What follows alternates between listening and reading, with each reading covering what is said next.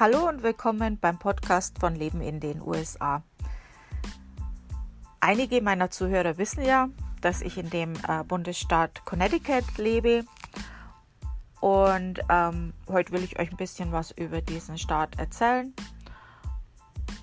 Und in diesem Staat kann man ja noch viel von der Geschichte und den Anfängen von den Vereinigten Staaten von Amerika erahnen.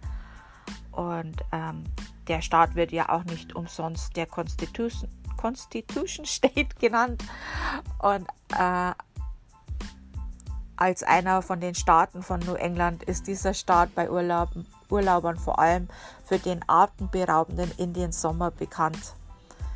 Connecticut hat natürlich noch mehr zu bieten und ich werde euch heute ein bisschen erzählen, wofür Connecticut bekannt ist, Fakten, Klima, Geschichte, Sehenswürdigkeiten und so weiter. Es gibt auch einen geschriebenen Artikel zu dem Thema. Ich werde euch am Ende des Podcasts natürlich auch nennen, wo ihr den finden könnt. Da sind dann auch alle im Podcast angesprochenen Links zu finden. Da braucht ihr euch das nicht alles mitschreiben. Ich möchte mich auch gleich vorab äh, entschuldigen. Meine Stimme ist äh, nicht so toll im Moment. Ich habe ein bisschen Schwierigkeiten zu sprechen ähm, durch Allergien und eine Ohrentzündung. Aber ich wollte euch jetzt nicht ohne Podcast diese Woche auch nochmal ähm, da sitzen lassen. Also Entschuldigung vorab.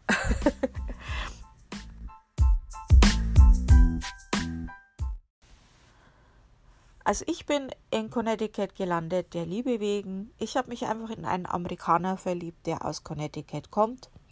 Und ja, da bin ich halt jetzt. ähm, Connecticut ist ja nicht so bekannt in Deutschland wie jetzt andere Staaten äh, wie New York, Nevada, äh, sowas, äh, Florida oder sowas. Ähm, aber es hat schon auch seine Reize hier. Und es ist ein Nachbarstaat von New York. Und ähm, viele haben, also viele New Yorker haben ein Ferienhaus in Connecticut. Es pendeln aber auch viele aus Connecticut zum Arbeiten, wie man hier sagt, in die City, also nach New York. Die Hauptstadt Hartford ist auch als Versicherungshauptstadt der Welt bekannt, weil es hier so viele Versicherungshauptsitze gibt. Connecticut gilt als einer der reichsten Staaten von Amerika. Also es gibt hier wirklich sehr beeindruckende Häuser und Anwesen, Villen und so weiter. Also es leben sehr viele reiche Menschen hier, aber man sollte sich davon nicht blenden lassen. Äh, es gibt auch sehr viele arme Menschen hier. Ähm, und viele dieser ehemals tollen Häuser sind inzwischen am Verfallen man kann dann zwar schon noch diesen Glanz vergangener Tage sehen und das macht auch einen gewissen Reiz, aber ähm, da ist dann das Dach kaputt, die Fenster sind undicht und so weiter. Also das ist hier oft der Fall. Und es gibt auch einige Gemeinden, da sind einfach die Arbeitsplätze äh, weggefallen und dann ist die Stadt mehr oder weniger am Sterben und die äh, Menschen verarmt. Und es ist ein sehr großer Widerspruch in diesem Staat, äh, diese Kluft zwischen reich und arm. Dazwischen gibt es eigentlich nicht wirklich so die Mittelschicht, die gibt es jetzt kaum noch. Ähm, also da gibt es halt viele Wall Street Banker mit sehr hohen Einkommen und die schrauben halt dann diese Statistik nach oben vom durchschnittlichen Verdienst, aber der Mittelstand, also die normalen Menschen, die kämpfen eigentlich mehr oder weniger ums Überleben hier. Ähm, der Staat ist auch bekannt durch seine Flüsse, die eine Grundlage für die Industrialisierung gaben äh, in der Vergangenheit mit Wasserwegen zum Transport, aber auch Energie durch Wasserkraft. Also deswegen hat sich hier schon sehr früh äh, Industrie angesiedelt.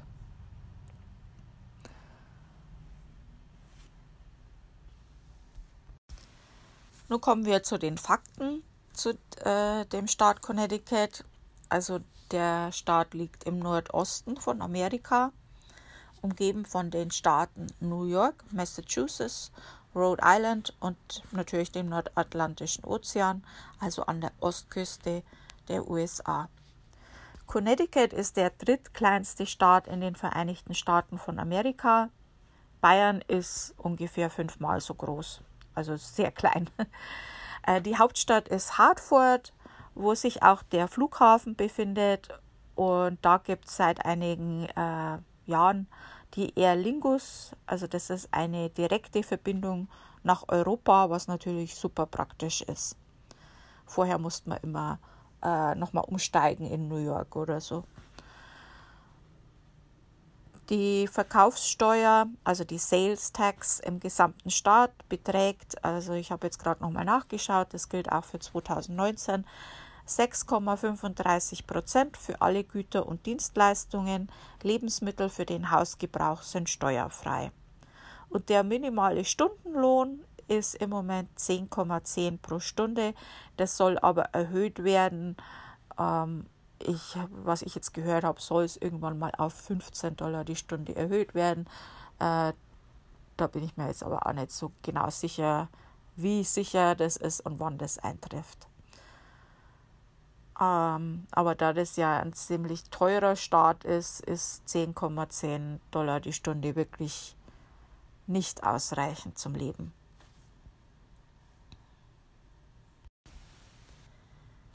Klima in Connecticut.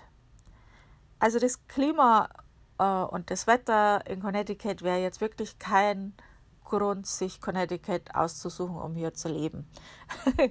da wäre mir jetzt Florida vom äh, Klima sympathischer, aber okay, bin halt jetzt hier gelandet. also hat auch seine Vorteile, man muss sich nicht zu sehr umgewöhnen. Es gibt halt vier Jahreszeiten. Und es ist grob gesagt ähnlich wie in Deutschland, nur extremer. Äh, zum Beispiel die Sommer, ähm, die können sehr schwül werden. Ähm, ich meine, wir haben heiße Sommer in Deutschland auch. Gerade jetzt äh, die letzten Wochen gab es ja eine riesen Hitzewelle. Ähm, das kennen wir schon in Deutschland auch, aber diese Luftfeuchtigkeit hier, die ist halt doch ein bisschen extremer. Und also ohne Air Condition kann ich mir das hier gar nicht vorstellen. Es ist halt irgendwie, entweder ist kalt oder es ist heiß und dann ist es richtig heiß und schwül. Äh, Im Winter, also dafür ist Connecticut ja leider sehr bekannt, gibt es halt oft mal Blizzards. Ähm, und ja, äh, wenn man das jetzt nicht selber erlebt hat und man sieht das aus der Ferne, aus dem Fernseher und denkt sich, ja, mei, wir haben in Bayern auch Schnee äh, sind die zu blöd, den Schnee wegzuräumen oder was? Äh, das ist schon eine ganz andere Dimension, so ein Blizzard. Äh, das hat ja auch mit dem Wind zu tun und äh, wie viel Schnee in welcher Zeit da fällt. Also da kommt die mit dem, auf, mit dem Räumen von der Straße nicht mehr mit. Das geht nicht mehr. Ich habe das jetzt ein paar Mal erlebt. Das kann man wirklich nicht mit Schnee in Bayern vergleichen. Also im Endeffekt am Ende, wie hoch der Schnee dann ist. Also sowas habe ich in Deutschland auch erlebt, aber nicht äh, während es schneit, dieser Wind, diese, wie schnell das geht, ähm, das ist schon ein bisschen anders. Äh, das sind einfach so Sachen, da muss man halt, das muss man wissen, da muss man sich drauf vorbereiten. Das kann halt dann mal sein, dass der Strom ausfällt. Die Stromleitungen sind ja hier alle oberirdisch. Das kann man jetzt gut finden oder nicht. Das ist halt so. Und dann passiert es halt, dass ein Ast äh, bei dem Wind äh, auf die Stromleitungen, auf den Stromleitungen landet oder der Schnee sehr schwer ist und die Stromleitungen zusammenbrechen und dann der Strom ausfällt. Also in dem Jahr, bevor ich ausgewandert bin, war das schon fast eine Woche in Connecticut, äh, in Teilen von Connecticut, wo der Strom ausgefallen ist. Mein Mann hatte damals ein Geschäft und Kunden haben dann im Geschäft übernachten müssen, weil nichts mehr ging. Die konnten nicht mehr heimfahren, nichts mehr. Und ähm, das sind einfach so Sachen, wenn man es weiß und man bereitet sich darauf vor, dann kann man damit leben. Man muss ja dann nicht gerade bei einem Blizzard das Haus verlassen. Ähm, sehr schön ist ja allerdings der Herbst. Ähm, da gibt es ja diesen berühmten Indian Sommer. Und es kommt natürlich auch aufs Wetter drauf an, ob in dem Jahr, ob das jetzt, das, man kann das eigentlich nicht planen. Ich kriege ja oft die Frage, wann ist die beste Zeit, um den Indian Sommer zu erleben. Man kann Pech haben und das ist dieses Jahr einfach nicht, weil es zu viel geregnet hat oder was weiß ich. Aber wenn man Glück hat, das zu erleben, das ist unbeschreiblich schön, diese ganze Farbenpracht, das ist so toll. Also diese Blätter im Herbst hier in Connecticut sind super. Also wirklich sehenswert, wenn man das Glück hat, das erleben zu können. Und da kommen natürlich auch viele Touristen extra für das und die werden hier Leaf Peeper genannt.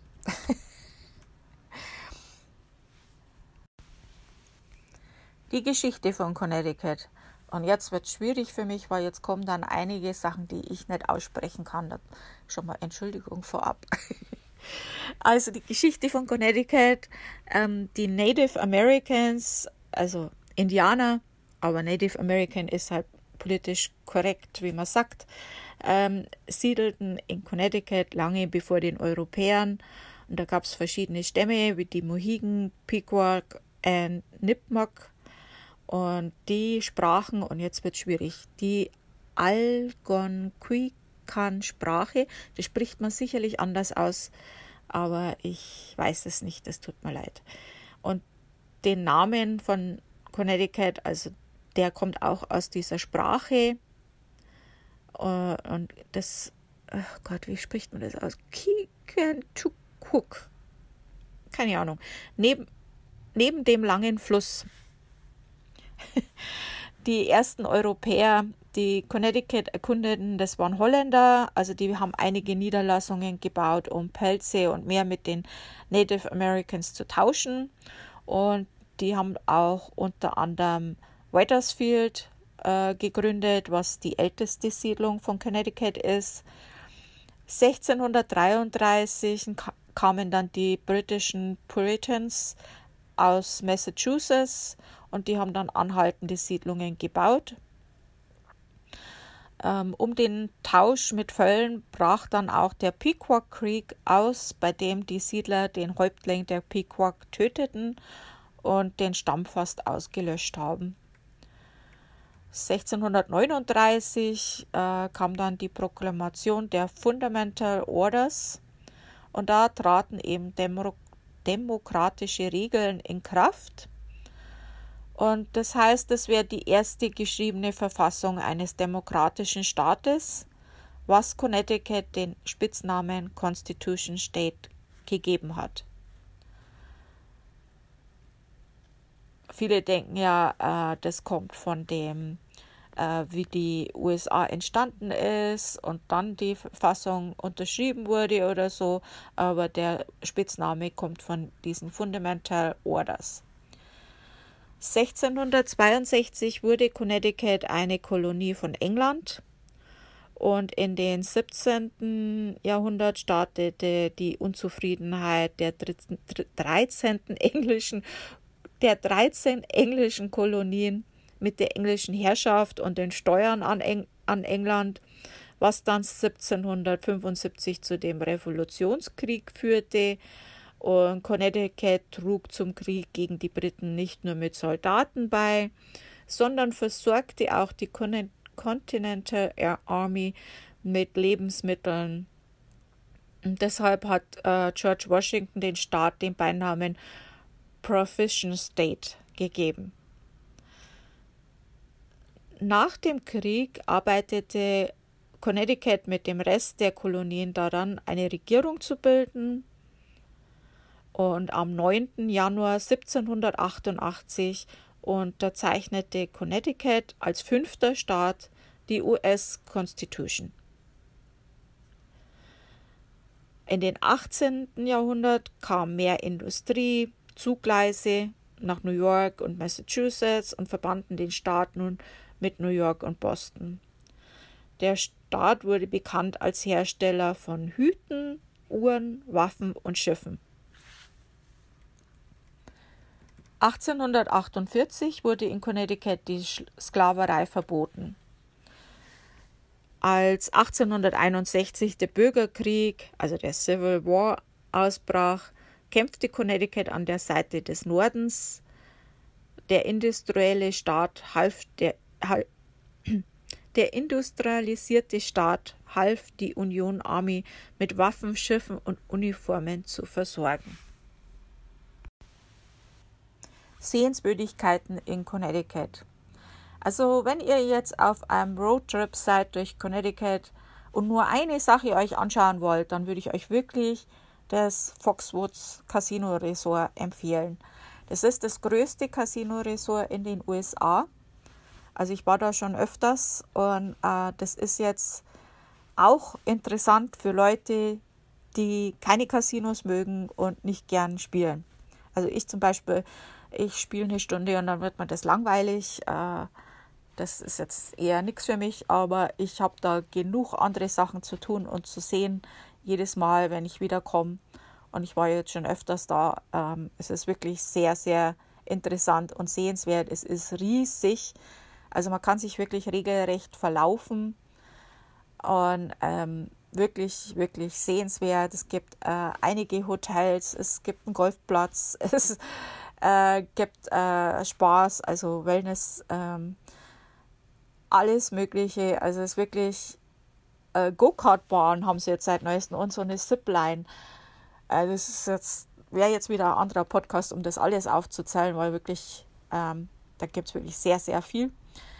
Äh, ziemlich nah an Foxwoods ähm, Casino Resort ist auch äh, das äh, Mashantucket Pequot Museum, also das Museum für die Native Americans.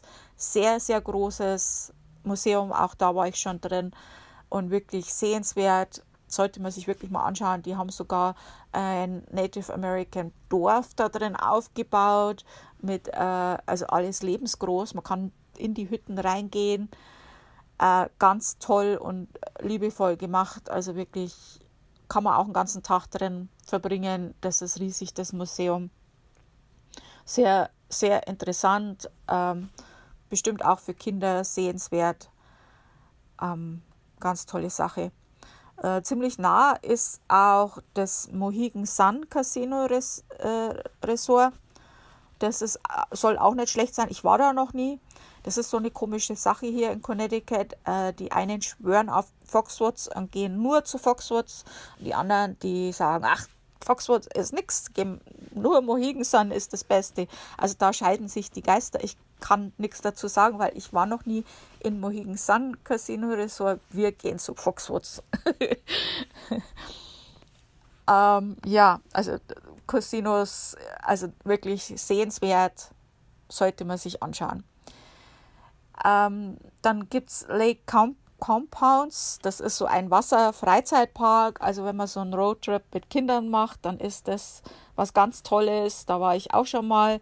Ähm, das ist halt ein richtiger Freizeitpark mit äh, Wasser. Also alles, was sich um Wasser dreht. Ähm, ja, ist nett. Also für Kinder ganz toll. Dann gibt es eine Artgalerie auf äh, dem Gelände der Yale University. Ähm, dann gibt es so ein Valley Railroad mit einer Dampfeisenbahn. Ähm, dann gibt es natürlich viele State Parks und State Forests. Ähm, das ist wirklich äh, sehr schön hier von der Natur. Dann gibt es so ein Dinosaurier, Dinosaurier State Park, das ist auch für Kinder gut.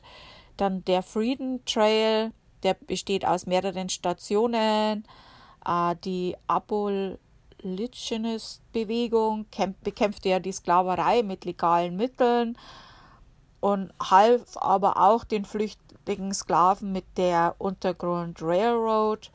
Und also der Freedom Trail erinnert eben an diesen Weg zur Freiheit, ähm, der vielen Frauen und Männern weißer und dunkler Hauptfarbe ermöglicht haben. Äh, nicht zu verwechseln ist der Connecticut Freedom Trail mit dem Freedom Trail in Boston, bei denen es um den Kampf der Freiheit von den Briten geht. Also das ist wieder was anderes. Dann gibt es das Connecticut Science Center in Hartford. Das ist auch für Kinder sehr erlebenswert. Oder auch für Kinder, ja, auch für Erwachsene, denke ich mal, ist das Mystic Aquarium äh, interessant. Da kann man auch Haie und sowas beobachten. Ähm, der Appalachian Trail, der geht ja durch mehrere Staaten, aber auch eben durch Connecticut. Das ist ein ganz bekannter Wanderweg. Ähm, soll sehr, sehr toll sein. Also für Naturfreaks ist das natürlich ein Muss. da gibt es auch einige Outlet-Stores. Also gibt es ja zum Beispiel das Tanga Outlet, das ist in Foxwoods, also in dem Casino Resort ist ein Outlet. Also das gibt euch auch schon mal so ein Gefühl dafür, wie groß das ist, dass es sein eigenes Tanga Outlet hat. Ähm, ja, dann gibt es Westbrook Outlet und ein Premium Outlet.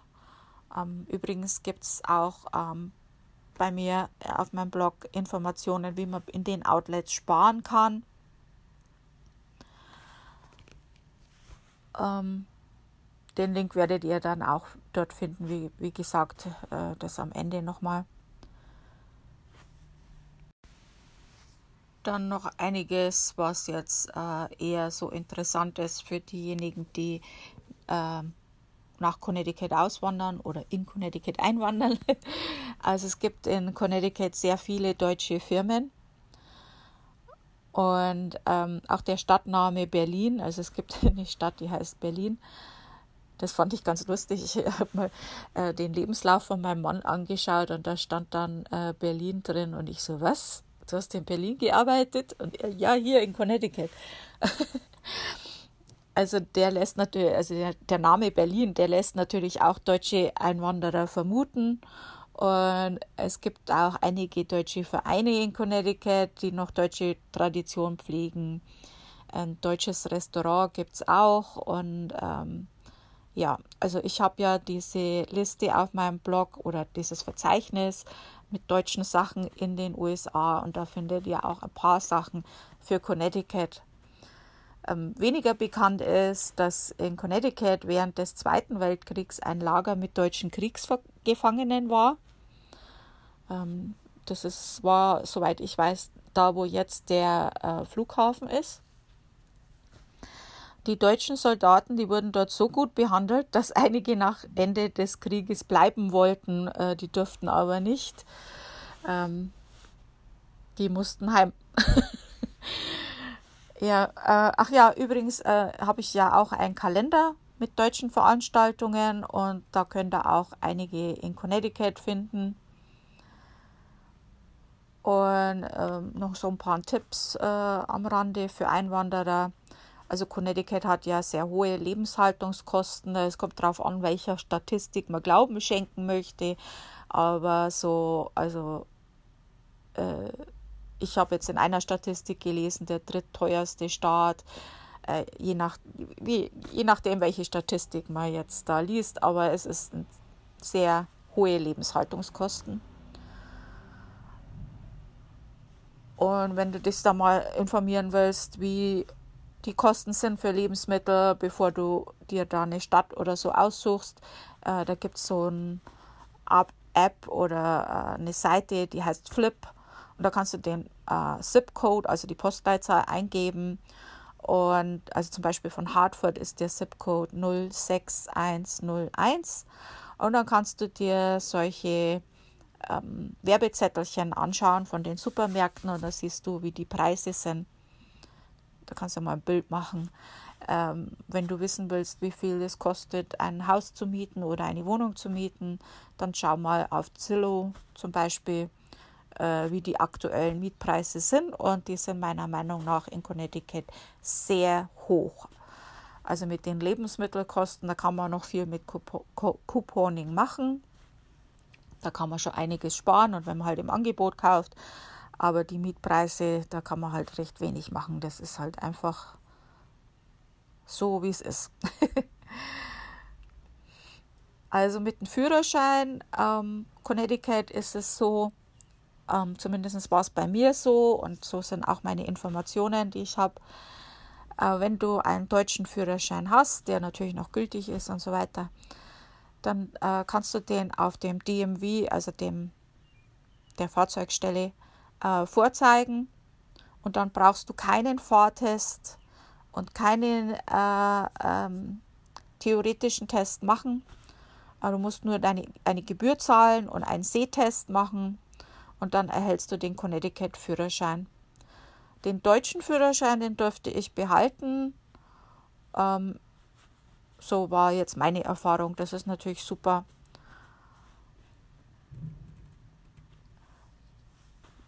Wenn du nach Connecticut ziehst, dann, ich habe es ja schon angesprochen, können Blizzards äh, auftreten, der Strom kann mal ausfallen. Das ist einfach hier Alltag. Und da kann man schon mal fest, festsitzen für einige Tage zu Hause und da sollte man halt wirklich darauf vorbereitet sein und sich halt äh, ein Vorrat anlegen, auch an Trinkwasser. Ähm, was mir an Connecticut auch aufgefallen ist, also Connecticut ist zwar sehr klein, aber die Menschen, die sind großartig. Meine Erfahrungen mit den äh, Connecticut-Menschen, die sind sehr positiv. Ähm, die Bewohner von Connecticut, die haben überwiegend diese britische Höflichkeit an sich und sind sehr hilfsbereit. Ähm, für meinen Oberpfälzer äh, Geschmack manchmal ein bisschen zu höflich. Die reden halt ein bisschen um den heißen Brei, wenn sie einem was Negatives sagen wollen, wo ich mir denke, jetzt komm halt endlich mal zum Punkt. da bin ich halt mehr direkt, ähm, gewöhnt man sich dran, äh, ist, ist schon angenehm eigentlich diese Höflichkeit. Ja.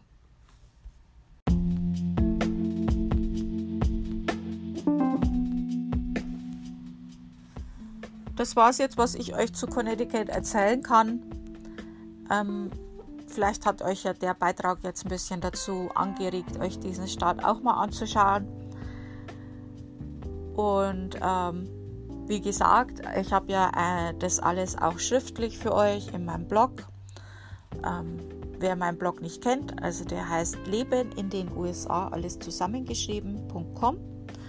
Wenn ihr jetzt direkt auf diesen Blogpost über Connecticut kommen wollt, dann ist es Leben in den USA.com slash Connecticut-State slash. Dann kommt ihr direkt da drauf oder einfach im Menü auf ähm, USA-Reise gehen, dann findet ihr das auch. Und wenn ihr auf den Menüpunkt Podcasts geht, dann werdet ihr alle Podcasts finden und natürlich dazu die passenden Links dann. Also Dankeschön fürs Zuhören, wie immer. Äh, ich versuche, also ich kann es euch nicht versprechen, weil im Moment ist meine Stimme wirklich sch schlecht. ähm, ich versuche nächste Woche nochmal einen Podcast zu machen zum Thema Geburtstag äh, in den USA, wie das so ist. Und dann hören wir uns da wieder. Mich würde mal interessieren, in welchem Staat ihr gelandet seid oder welcher euer Lieblingsstaat ist. Ähm, da wäre es schön, ein paar Kommentare dazu zu lesen oder zu hören. Und dann hören wir uns nächste Woche wieder. Tschüss!